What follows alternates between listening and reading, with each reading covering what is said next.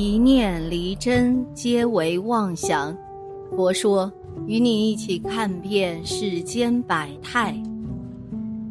一九七六年，湖南社岗镇的徐春生家里啊，发生了一件怪事儿。大女儿呢，在吃饭的时候突然一头栽倒，猝死过去。家里人满怀悲痛地将她葬入了后山。三天之后。却发现墓穴大开，棺板散落一地，女儿的遗体也不翼而飞了。人们都说呀是诈尸，一时间呐闹得人心惶惶。事隔经年，徐苏平的事情已经逐渐被人们所遗忘了。直到二零一一年的一天，有人称徐春生三十五年前夭折的大女儿徐苏平。不仅死而复生，而且还在千里之外的四川结婚成家，生了孩子。这下湖南社岗镇再一次炸开了锅。这一切究竟是怎么回事呢？一少女猝死，遗体失踪。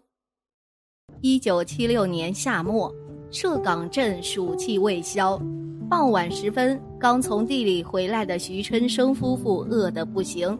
看到大女儿徐苏平呢，已经做好了饭菜，心里感到很是安慰啊，赶紧招呼院子里跑闹的两个儿子和小女儿进屋洗手吃饭。这天呢，徐苏平和往常一样，安静地抱着饭碗坐在一旁听家里人聊天。然而没过多久，他双手的肌肉突然像是失去了控制一般，开始抖动，筷子掉落在地上。还剩半碗粥的瓷碗也翻倒在桌面。村里的赤脚大夫赶来之后，徐春生夫妇将女儿活着的希望全部寄托在了他的身上，极力恳求他将女儿救回来。然而检查过之后，他彻底打碎了徐家众人心中的最后一丝幻想，断言徐苏平已经离开了人世。来帮忙的人看到徐家长女去世，心里也都很同情。但是按照当地的风俗习惯呢，十四岁的徐苏平并不能举行葬礼，埋进祖坟。通常都是找几块木板钉一个匣子，将遗体放进匣子里，趁着夜色埋在荒山之中。所以徐家大伯只好劝说弟弟弟妹尽快平复好情绪，让孩子入土为安。徐春生强忍着悲痛，向本家的几个兄弟借了四块木头，亲手炮制一副薄棺，将女儿放了进去。随后，一行人连夜扛着棺木来到了当地的一处荒山，此处呢又称乱坟岗，许多和他一样的孩子都葬在此处。山的东边是一条通往镇上的公路。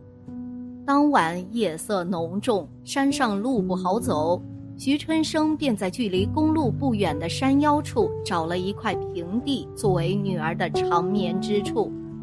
徐苏平幼时一直跟着外婆生活，与姥姥的感情啊非常深厚。他被安葬后的第三天，在山里居住的老人家才得到消息，惊闻噩耗，老人家在家里痛哭了半晌。随后不顾阻拦，坚决要去徐苏平的坟头祭拜。徐春生夫妇见拗不过老人，便决定一起前往荒山。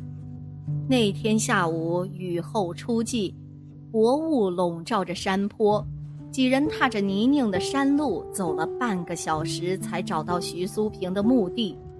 然而走近一看，所有人都惊呆了，坟包上方赫然有一个大洞。四周的泥土呢，已经被雨水冲刷成一条条沟壑，棺木四散在地，而徐苏平的遗体却不翼而飞。周围的人对此又惊又怕呀，纷纷议论起徐苏平的尸体消失的原因。彼时，农村里迷信鬼神之说的人非常多，他们认为遗体无端失踪，很有可能是因为徐苏平自己从墓穴里爬了出来。这一言论在社岗镇迅速蔓延开来，一时间人心惶惶，大家晚上啊都不敢轻易出门了。就这样，随着时间的流逝，徐苏平遗体失踪的离奇事件渐渐在人们心中淡化，人们都以为徐苏平已经离世了。直到二零一一年，一名神秘女子找上了徐家，说出了一个令人震惊的消息：徐家再一次成为了社港镇百姓议论的焦点。二，三十五年后。逝者死而复生。徐苏平去世之后的三十多年间啊，徐家发生了翻天覆地的变化。八十年代，徐家的二女儿徐月平在外打工的时候不幸遇难死亡。徐春生夫妇因为两个女儿的接连离世，遭受了巨大的打击，身体每况愈下。没过几年呐，就离开了人世。家中只剩下徐航平和徐兆平两兄弟，徐航平在老家工作，徐兆平呢则在外地发展。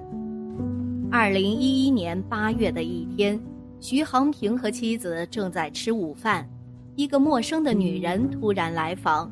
刚一进门，那个女人就称自己有徐苏平的消息。她说，徐苏平并没有死，而是被人带到了四川。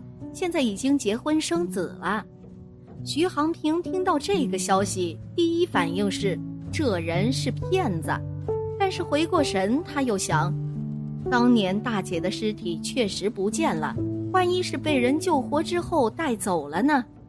于是他向这名女子仔细询问了整件事情。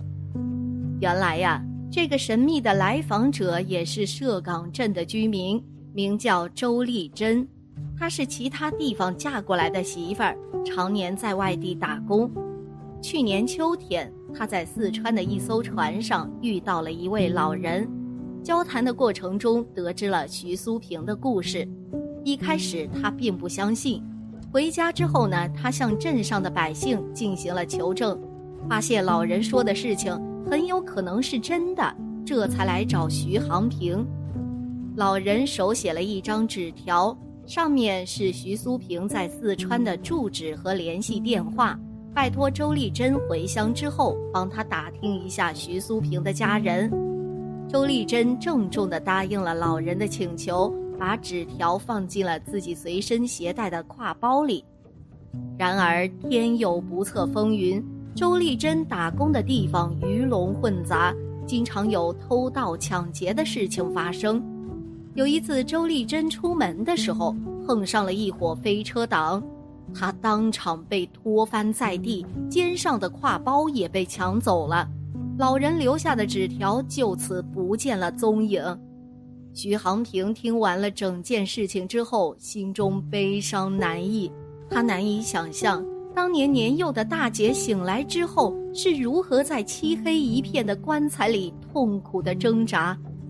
如果那时候父母能够多付出一些努力，将徐苏平送到县里的医院，大姐就不会对家人失望，就此与他们断绝往来了。三，多番寻找，姐弟能否团聚？得知徐苏平尚存于世之后。徐航平和徐兆平兄弟俩便下定决心，一定要找到大姐，解开大姐的心结，弥补家庭缺憾。然而，写着地址的纸条已经丢失，他们又该从何找起呢？思索良久，他们认为要找到徐苏平啊，最关键的线索还是在周丽珍身上。徐航平主动上门询问，希望周丽珍仔细回忆一下那张纸条上都写了什么内容。周丽珍呢也非常配合，但是她小学都没读完，很多字都不认识。即使一遍遍的回忆当时老人写纸条的场景，最终啊也只记得“齐”和“山”两个字。周丽珍确实无法告知更加具体的地址了。徐航平只能继续大海捞针。不久，徐航平兄弟和记者一起到周丽珍和老人相遇的渡口附近进行寻找。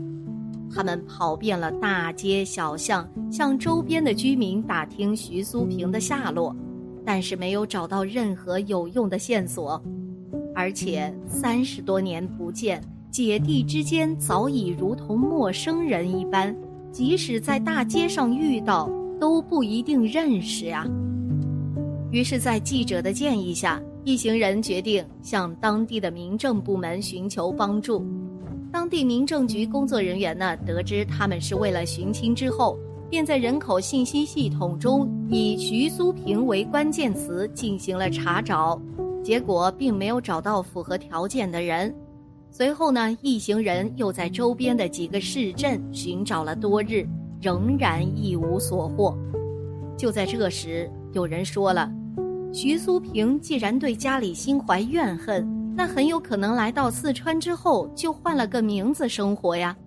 徐航平深以为然，最后啊，一行人只能铩羽而归。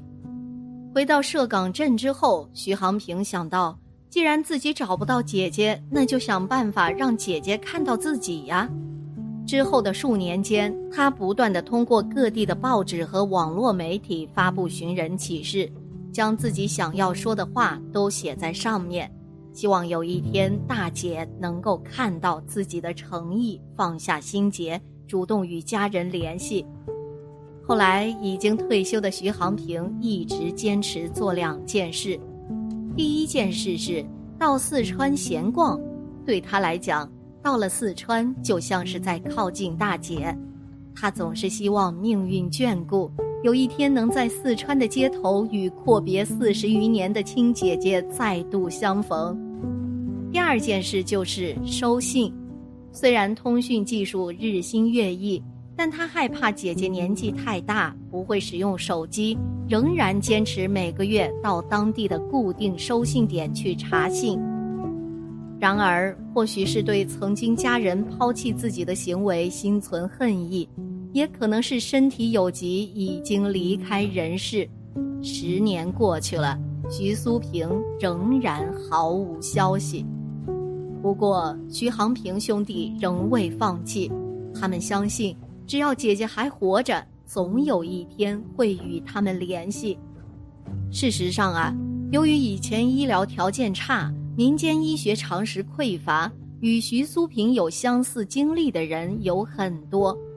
幸运的像徐苏平一般有人搭救，还能捡回一条命；而更多的人在棺材里醒来后，只能不断挣扎，最后只能郁郁而终。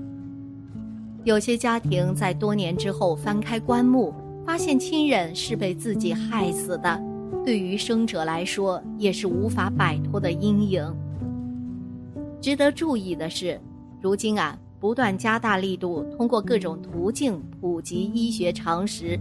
这一做法呢，让人们对假死有了更深入的了解，也使得越来越多死去的人有了起死回生的机会。好了，今天的节目呢就到这里了。希望此次相遇能给大家带来收获。